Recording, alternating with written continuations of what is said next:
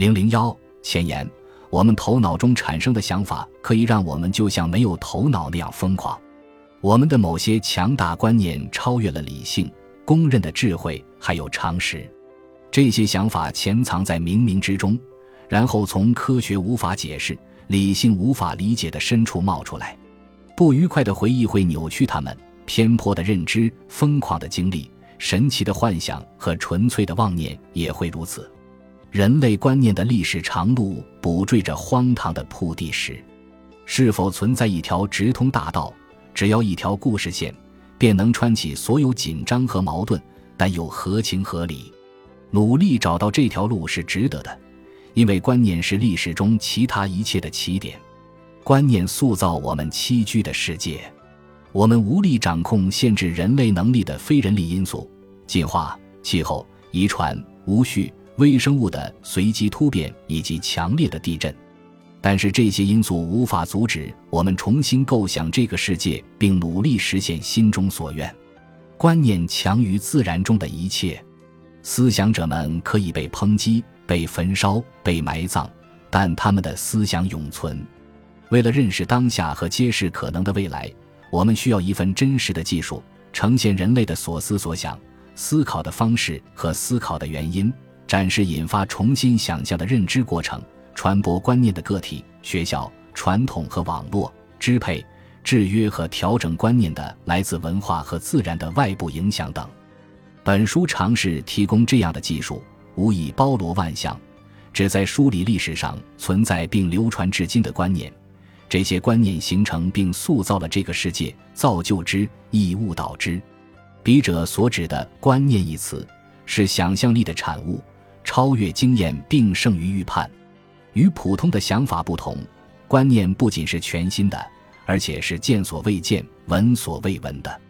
本书涵盖的观念也许会以洞察或灵感的方式出现，但它们不同于精神之旅、零零散散的心醉或狂喜，或者精神乐章，因为观念构成了改变世界的模型。本书的副标题，其中一部分是我们的所思所想，是严肃认真的。有些历史学家可能会称之为已经事故，并对此表示谴责，但我使用这种说法只是作为一种选择的原则，无意视之为一个透镜，用它折射过去的光以适应当下。为避免歧义，笔者不得不指明，我们的所思所想一说，并不指我们称之为思想的所有精神存在或历程，而特指我们今日依然在思索的来自过去的观念。他们是我们继承而来并借以面对新老问题的精神武器库。我所说的“我们”，并不是指所有人。我使用这个词的意思是想提起那些吸引力超越其起源地，并为全世界所有文化或几乎所有文化所采用的思想。他们有反对者，也有追随者。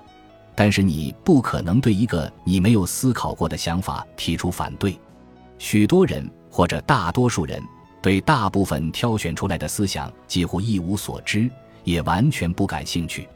然而，这些思想是人们共享的智慧或愚蠢的一部分背景。就连那些对此漠不关心的人，也生活在这种背景中。我的叙述相较于过去任何作家阐述观念历史的尝试，主要有以下三个方面的不同：首先，我探讨了一个尚欠探究的问题。即我们究竟如何以及为何产生观念？和其他相似的动物相比，为何我们的想象力充满新奇？为何我们的探索会远远超过经验层面？为何我们会描绘如此众多的关于现实的不同版本？我试图采用认知科学的发现来解释，让我们人类超越相似物种，拥有如此活跃思维的能力。对理论准备工作不感兴趣的读者，可阅至第二章阅读。其次，我并未按照只参考书面记录的惯例，而是从深层次的证据开始，重建旧石器时代祖先的思想。甚至在资源允许的有限程度下，我探寻了与人族和人科同源或先于其的物种所发展出的观念。在这些发现中，我希望能够让大多数读者吃惊的是，我们所依仗的大部分观念工具有多么古老，早期智人的思考是多么微妙和深刻。以及我们对从远古继承而来的观念的进一步贡献是多么微乎其微。最后，我背离了书写观念历史的传统，并未大幅陈述一位位思想家的观念。我不能不提及孔子、耶稣、爱因斯坦、伊壁鸠鲁、达尔文和蒂欧根尼，但在本书中，无形的观念有利有弊。我试图追寻观念是如何在那些产生和接受他们的心智里进出的。我认为观念不是自主产生的，恰恰相反，他们不会，因为他们不能在思维外运作。但如若我们承认天才是激发观念的系统的一份子，承认环境、文化背景和环境局限，还有人都在这个过程中发挥作用，此时观念就变得容易理解了。我还对观念的传播非常感兴趣，各种媒介有时会污染和扭曲观念，犹如在它们的产生过程中那样，绝非完美无瑕。不存在一种方法可以跨越时间和文化来追寻观念，因为观念变迁的步伐、方向和方式是如此多样。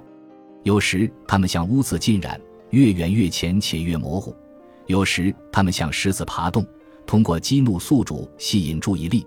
有时，它们好似无风日子里的落叶，无声的腐烂，最后化为新生命；有时，它们会飞到空中，快速随机聚合到一处，翔于不可预知的所在；或者，它们将自己交至风中，随风飘舞。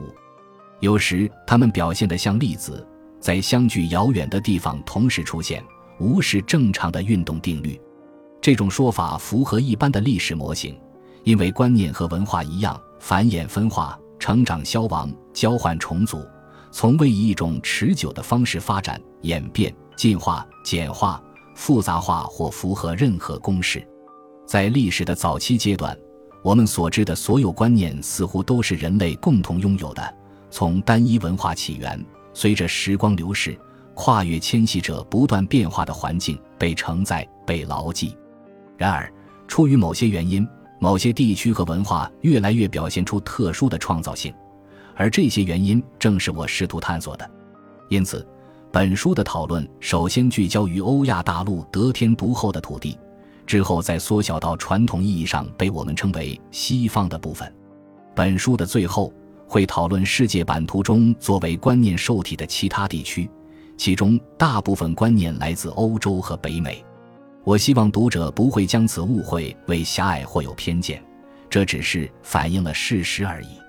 同样，前几章所讨论的全球视野和焦点转移，不是政治正确、文化相对主义或反欧洲中心主义的结果，而是这个世界朝不同方向发展的文化交流的现实。我希望读者们注意到并认可这样一个事实：在整本书中。我探讨了西方以外的地区对观念和思想运动的贡献，而他们通常或完全被认为是源于西方的。我这样做不是为了政治正确，而是为了尊重事实。即使是在聚焦西方的长篇大论中，这本书也不是主要讲西方思想，而是讲那些无论起源于何处都已广泛传播，因而成为人类知识遗产一部分的思想，无论好坏。同样。很明显，我提到的大多数思想家是男性，因为在人类努力开拓的众多领域中，男性占不成比例的优势，而这本书所涉及的就是这样一种领域。我希望并期望研究二十一世纪观念的历史学家，在带着后见之明的好处讨论这个话题时，能够恰当的提到许多女性。在每一章，我都尝试区分那些被广泛认可的类别。将政治思想和道德思想、认识论和科学、宗教和超理性或次理性观念分开讨论。在大部分情况下，这些区别至多只有部分成立。尊重这些区别是出于方便起见。我试图在每个阶段都让换位、重叠和模糊的边界变得明显。压缩和筛选是不得已而为之的弊端。筛选总是会让某些读者愤怒。因为作者忽略了那些对他们来说重要，而对作者来说则没那么重要的东西，这一点还请读者谅解。我所确认和选择的观念，至少从范围来说，不同于其他历史学家想写进这样一本书里的内容。我在此行使了作家所拥有的特权，不用为其他作家写书。压缩从某种意义上来说是作茧自缚，因为书的行文节奏越快。读者消化理解的时间就越久。但让读者的时间消耗于简洁，总好过浪费于冗长。我还应该进一步明确筛选原则：本书是关于观念的，而观念要被理解为仅仅是精神事件。虽然我试图说明为什么每一种观念都很重要，但是那些主要对观念催生的技术、观念启发的运动感兴趣的读者，恐怕需要另寻他处。接下来的内容凝聚了我多年来零零散散的工作。我撰写的多本著作，在于各大期刊的多篇文章或合著作品，以及在各学术场合发表的大量论文和演讲。由于我过去一直关注环境历史和物质文化历史，我看起来好像已经转换了一条轨道，转向以心智为路径。但是，心智产生了我们拥有的几乎一切关于人类过去的证据，或者在其间起到衔接作用。心理行为决定了我们的生理行动。文化始于心智，而当心智相遇时，文化在使其跨代传递的学习过程与视理中逐渐成型。我一直认为观念是根本性的东西，有时我会特别强调它们，尤其是在《真相历史解惑》一书中，我曾尝试解读不同文化曾经用以分辨真伪的技巧。《改变世界的观念》一书收录了我非常简短的一批文章，每篇只有三五百个单词。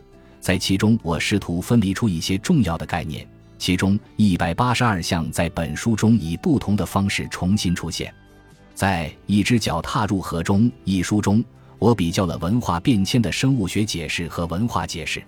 在《文明》一书中，我以生物群落而非国家、社群、宗教或文明作为研究单位来解读全球历史。